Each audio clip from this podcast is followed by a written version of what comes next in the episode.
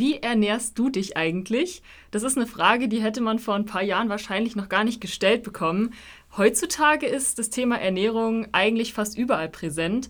Wir kriegen irgendwie alle ein immer größeres Bewusstsein darüber, was sich hinter den Lebensmittelproduktionen verbirgt und dass Ernährung auch nicht nur auf unseren eigenen Körper, sondern auch auf viele andere Faktoren große Auswirkungen haben kann.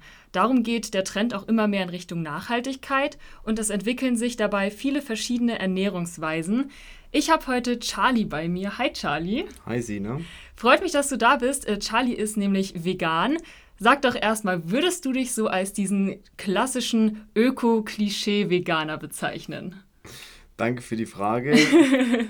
das ist eine Frage, die ich, oder eine Aussage, die ich oft höre, dass ich jetzt gar nicht so der typische Veganer mhm. bin und da ist die Überraschung dann oft auch noch größer, denn äh, zum Beispiel mache ich seit mehreren Jahren Kraftsport und Kraftsport ist etwas, was sich immer noch sehr mit veganer Ernährung beißt, denn mhm. es gibt so eine Argumentation, ja, es braucht doch Tiere für Muskelwachstum und so weiter und so fort. Mhm. Von daher würde ich sagen, ich bin nicht der typische Veganer. Hätte ich jetzt so auf den ersten Blick auch nicht gesagt, obwohl das natürlich total doof ist, das so in eine Schublade zu stecken. Ähm, seit wann ernährst du dich denn eigentlich vegan? Das kann ich dir so gar nicht genau sagen, denn am Anfang habe ich erstmal einen Monat lang die vegane Ernährung getestet und mhm. habe mich danach dazu entschieden, das Ganze dann auch so beizubehalten. Und somit war es eher ein Stück für Stück Prozess, also einen Monat, wo ich wirklich komplett durchgezogen habe Danach habe ich dann wieder einzelne Lebensmittel in meinen Ernährungsplan geholt und mhm. dann Stück für Stück eben die tierischen Lebensmittel rausgenommen. Und ja, ich würde sagen, so seit drei Jahren ernähre ich mich sehr strikt und mhm. bin dort eben dann auch vegan. Und äh, was war dann der Auslöser oder was waren die Gründe, dass du dann plötzlich angefangen hast mit der veganen Ernährung? Mein Bruder hat mich ursprünglich auf die vegane Ernährung gebracht und ich bin ein Mensch, der sehr logisch angelegt ist und äh, durch verschiedene Fakten und Daten und mhm. auch einfach dieses Bewusstsein, was ich da auch bekommen habe, habe ich mich dann irgendwann dazu entschieden, okay, ich muss es zumindest mal testen für mhm. meine eigene Gesundheit und dann ist es einfach wie bei jeder Veränderung ein, ein Prozess, der mhm. kommt und ja, habe mich dann eben Stück für Stück dazu entschieden, auch bei der veganen Ernährung zu bleiben und somit nur nicht nur für mich, sondern auch einfach für die Umwelt was Gutes zu tun. Mhm. War das denn äh, ein großer Unterschied in, im Vergleich zu der Ernährung, die du davor hattest? Ja, auf jeden Fall. Mhm. Davor habe ich mich sehr fleischlastig ernährt ah, und war okay. ein großer Fan von Low Carb und Ketogen und Paleo und was auch immer. Mhm. Und somit war auch der, die Auswirkung auf mein Umfeld sehr stark dadurch. Ah, okay. Wie haben die denn darauf reagiert, deine Freunde und deine Familie? Äh, am Anfang sehr spöttisch, dass der Fleischesser plötzlich kein Fleisch mehr isst. und als sie dann gemerkt haben, dass ich irgendwo auch ernst meine und ich dann auch mit guten Argumentationen gekommen bin, hat es mein Umfeld auch Stück für Stück akzeptiert und auch meine, mhm. meine Freunde haben irgendwann gesagt, okay, was kann man eigentlich da so kochen und was ist dann ein gutes Gericht und somit habe ich auch mein Umfeld einfach dann ein bisschen mit reingezogen. Mhm. Nicht aufdringlich, einfach nur so im, im kleinen Stück, um da auch was einen guten Einfluss zu leisten. Ja, das ist immer gut. Ja, apropos Argumentation, äh, würdest du sagen, vegane Ernährung hat Auswirkungen auf die Umwelt und wenn ja, welche? Auf jeden Fall ist es ein Aspekt, der oft sehr vernachlässigt wird. Man denkt oft oder viele denken einfach in dem kleinen Maße und sagen, okay, warum sollte ich jetzt was und das ist ja eigentlich nur das Tier, müsste man schlachten. Was viele nicht bedenken ist, die ich sag mal, die wahren Kosten eines Stückes Fleisch. Mhm. Denn im schlechtesten Fall wird in Brasilien Regenwald abgeholzt, dort Sojapflanzen gepflanzt. Diese Sojapflanzen sind nicht dazu, dass es Veganer oder Vegetarier essen, sondern dass die Tiere bekommen. Mhm. Tier wird irgendwo in Argentinien äh, geschlachtet oder woanders hin transportiert und somit entsteht ein hoher Ausstoß an CO2 mhm. und so einfach der komplette globale Aspekt, der da oft vernachlässigt wird und ja. von daher finde ich, sollte man da auch noch mal mehr Augenmerk drauf legen. Mhm. Würdest du sagen, ähm, dass die vegane Ernährung immer mehr Trend wird und jetzt so mit Blick auf die Zukunft, ob sich da auch noch ein bisschen was ändert im Bereich auch Fleischersatzprodukte und sowas? Würde ich sagen, ja. Also man merkt auch jetzt schon, dass das Bewusstsein immer mehr steigt, mhm. auch gerade von jüngeren Menschen, denen der Begriff Veganismus nicht fremd ist. Mhm. Und ich würde auch trotzdem dabei bleiben, dass es vielleicht irgendwo zwei Sparten gibt. So okay. die einen, die eh schon offen dafür sind mhm. und die anderen sagen, nee, interessiert mich nicht und ich bleibe bei meinem Stück Fleisch. Mhm. Wenn sich aber auch seitens der Industrie etwas tut, zum Beispiel durch Dinge wie äh, Laborfleisch, ist auch ein Begriff, der jetzt irgendwo neu kommt, mhm. dann wird es irgendwann so sein, dass ein, die, Stück, äh, die Kosten für ein Stück Fleisch von echtem Tier mhm. so exorbitant hoch sind, dass selbst der ähm, Herz Fleisch sagen wird, okay, äh, wenn das Steak jetzt wirklich 30 Euro kostet, dann mhm. überlege ich mir vielleicht doch, was da noch gibt. Und ja. vielleicht sind bis dahin auch einfach die, die neuen Arten von äh, Fleischersatzprodukten besser geworden und somit vielleicht auch eine Alternative für den groben Fleischesser. Mhm. Ja, Fleischersatzprodukte ist ein gutes Thema, darüber sprechen wir gleich nämlich auch noch. Jetzt erstmal vielen, vielen Dank an dich und für all die Informationen. Gerne. Gerade weil Ernährung so ein aktuelles und auch heiß diskutiertes Thema ist, wird sich in Zukunft vielleicht auch noch einiges tun, äh, wie wir jetzt auch von Charlie gehört haben.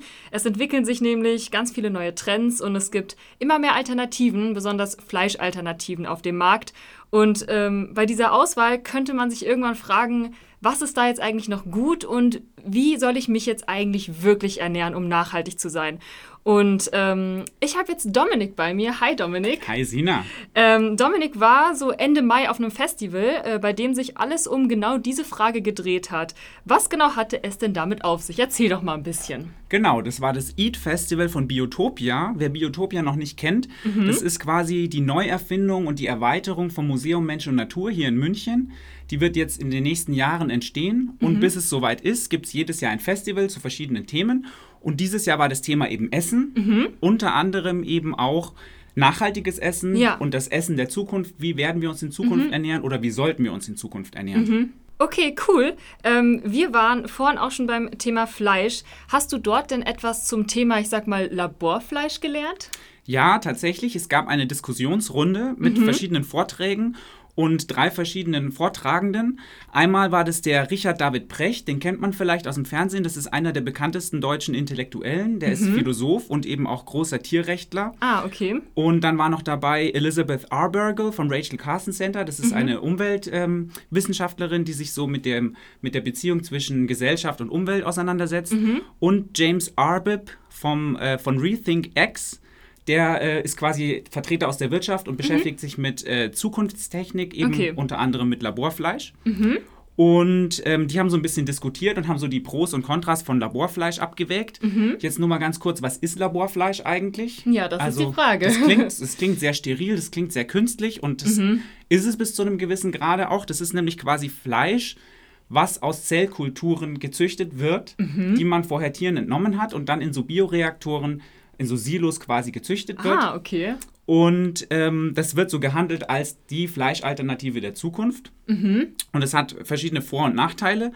Ein Vorteil, der ziemlich wichtig ist, ist einmal die Sache, dass du damit Ressourcen sparst. Mhm. Weil ein mhm. Tier wenn du ein Tier züchtest, dann ähm, hast du am Schluss Abfallprodukte, die keiner braucht. Ja. Das hast du beim Laborfleisch nicht, weil du züchtest wirklich nur das, was du brauchst. Mhm. Und natürlich, äh, du brauchst weniger Fläche, weil du die Reaktoren natürlich in die Höhe bauen ja, kannst, was ja. du jetzt für Futterfelder ähm, nicht machen kannst. Mhm. Und ähm, was natürlich auch ein großer Punkt ist, es muss kein Tier dafür leiden. Ja, ja. Ähm, Nachteile können sein, mhm. einerseits momentan ist es noch sehr teuer. Ja. Das ändert sich aber in den nächsten Jahren sehr wahrscheinlich. Es ist auch schon sehr, sehr viel billiger geworden. Von, ich glaube, 300.000 äh, Euro für den ersten Burger bis jetzt, ich glaube, 250 Euro oder irgendwie sowas. Mhm, okay. Ähm, also es ist abzusehen, dass es sehr viel billiger werden wird. Mhm. Ähm, eine andere Sache ist so, was vor allem die Dame vom Rachel Carson Center gesagt hatte, ist, wir verlieren so ein bisschen den Bezug zur Natur, zur Herkunft. Es ist so ein bisschen künstlich. Ja, Man hat so ein bisschen ja.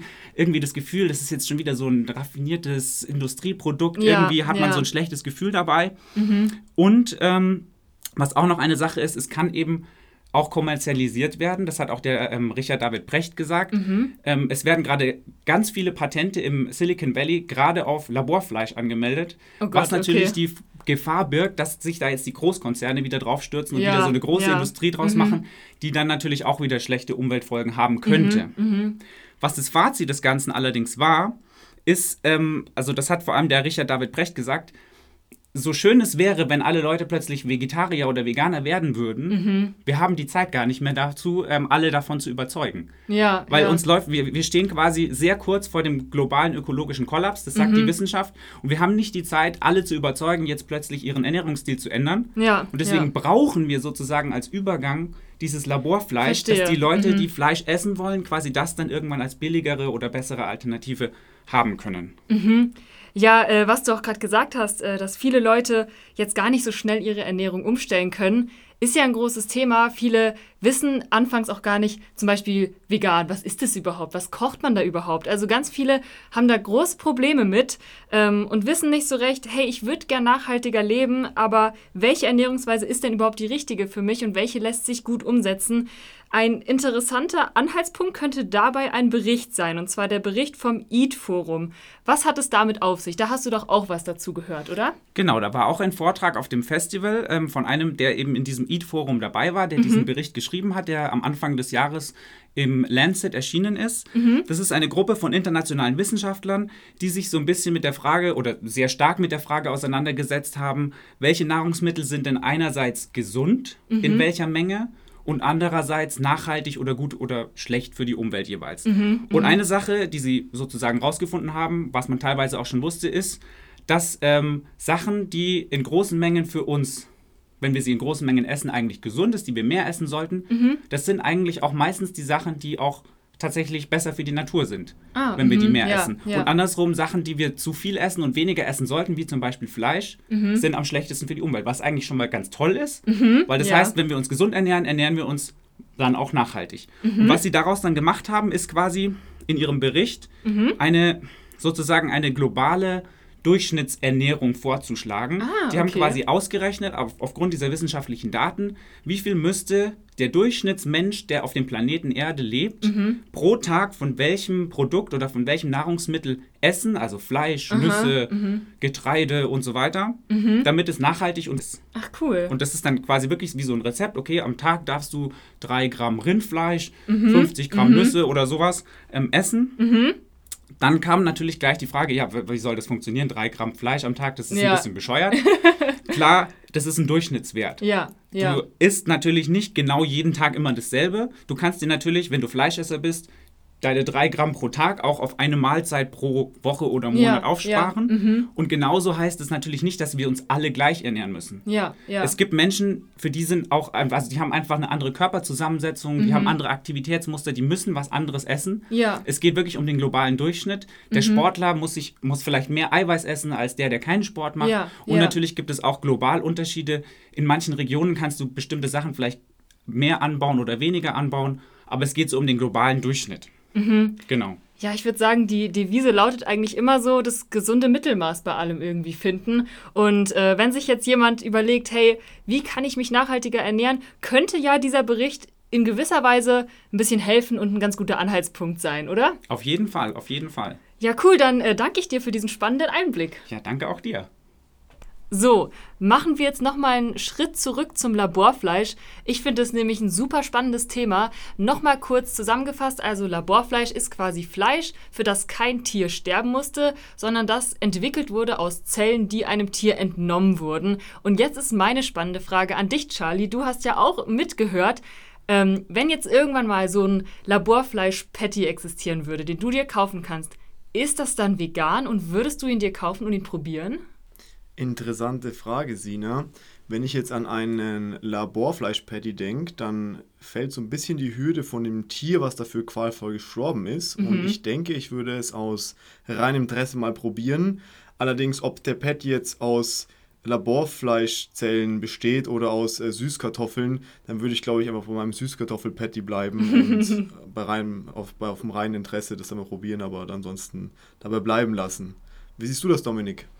Ja, also ich bin ja auch Vegetarier zumindest und muss sagen, mir, ich bin jetzt so ein Mensch, dem fehlt das Fleisch eigentlich gar nicht. Ich bin jetzt nicht so, dass ich nachts äh, wach liege und denke, oh, ich brauche jetzt unbedingt einen Burger aus Hackfleisch. Insofern würde es mich schon interessieren, wie so ein Laborfleischburger schmeckt, mhm. aber ich bräuchte es jetzt nicht unbedingt. Ich würde es dann in Erwägung ziehen, wenn quasi Laborfleisch noch umweltverträglicher wäre als die pflanzlichen mhm, Alternativen. Mhm. Ja, man sieht, ähm, das Thema Laborfleisch und das Thema Ernährung unserer Zukunft ist einfach super kontrovers und man kann super viel darüber diskutieren. Es bleibt spannend und wir können einfach mal schauen, wie sich das Ganze noch in Zukunft entwickelt, was für Ernährungsweisen vielleicht noch dazukommen, was für Ersatzprodukte sich entwickeln. Es bleibt spannend. Ähm, was kann man denn tun, wenn man sich jetzt noch ein bisschen darüber informieren will? Ja, schön, dass du mich fragst, Sina. es ist nämlich tatsächlich so, dass ähm, bis Ende Juni im Museum Mensch und Natur noch die Sonderausstellung Meet the Future läuft, mhm. die sich eben genau mit Laborfleisch und Fleischalternativen der Zukunft auseinandersetzt. Also wer da Interesse hat, kann einfach bis Ende Juni noch ins Museum Mensch und Natur gehen und sich da noch weiter informieren. Ja, cool, spannend. Dann schaut gerne mal vorbei. Danke an euch beide nochmal. Danke auch. Ciao. Ciao.